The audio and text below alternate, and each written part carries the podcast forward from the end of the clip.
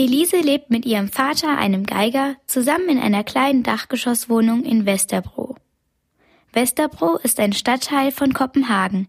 Das ist die Hauptstadt von Dänemark.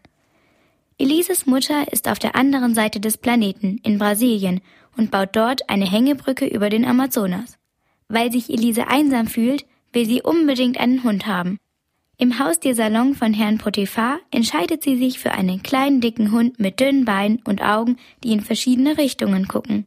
Nach ein paar Tagen hat Elise sich für einen Namen entschieden und möchte den Hund feierlich taufen. Elise schloss die Augen, faltete die Hände über dem Küchentisch und lauschte dem Choral, der die ganze Wohnung erfüllte.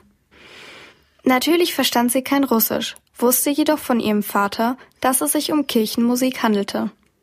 Deshalb war es auch nicht ausgeschlossen, dass es sich bei dem Lied, das die dicken Männer sangen, um einen Hund handelte, der getauft werden sollte. Elise nahm ein bisschen Wermut in die Handfläche und ließ ihn auf den Kopf des Hundes tropfen. Ich taufe dich im Namen von Herrn Pontifar, Tante Vieh und dem Heiligen Geist. Von nun an sollst du den Namen Prinz Eisenherz tragen. Der gebrauchte Hund lächelte. Aber eigentlich heiße ich Mac Adudi, sagte er. Elise wundert sich nicht besonders darüber, dass der gebrauchte Hund sprechen kann. Sie ärgert sich eher darüber, dass der Hund nicht auf sie hört und nur Blödsinn redet. Zum Beispiel behauptet er, dass er aus Tobermory in Schottland kommt und singt Seemannslieder über Whisky. Trotzdem freut sich Elise über ihren Hund und nimmt ihn überall hin mit. Auch zu ihrer Oma aufs Land. An Halloween fährt Elise nämlich immer mit ihrem Vater, Tante Vieh und dem Urgroßvater zu ihrer Oma. Die wohnt in einer Mühle und hat ein großes Fest vorbereitet. Zuerst müssen sie aber den Urgroßvater aus dem Pflegeheim abholen. Mit Mühe verfrachteten sie ihn auf die Rückbank, wo er sich neben den gebrauchten Hund quetschte. Was zum Teufel ist das für ein Zwergschwein? Das sei ihr Hund, antwortete Elise. Und wonach riecht er? Wenn der Hund nach irgendwas rieche, erklärte Elise, dann nach Wermut. Beißt er?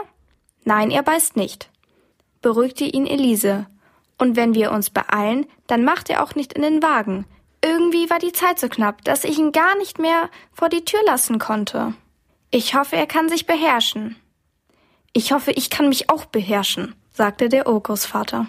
Elise ist die einzige, mit der der gebrauchte Hund spricht.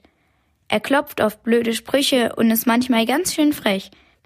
Aber er wird Elises bester Freund und hört ihr zu, wenn sie ihre Mutter vermisst. Welche Abenteuer Elise mit McAdoody erlebt und was ihr der schottische Hund beibringt, könnt ihr selbst nachlesen. Der Autor Bjarne Reuter ist einer der bekanntesten dänischen Autoren und hat schon viele Preise in Dänemark und auf der ganzen Welt gewonnen. Elise und der gebrauchte Hund ist 172 Seiten lang und im DTV Verlag erschienen.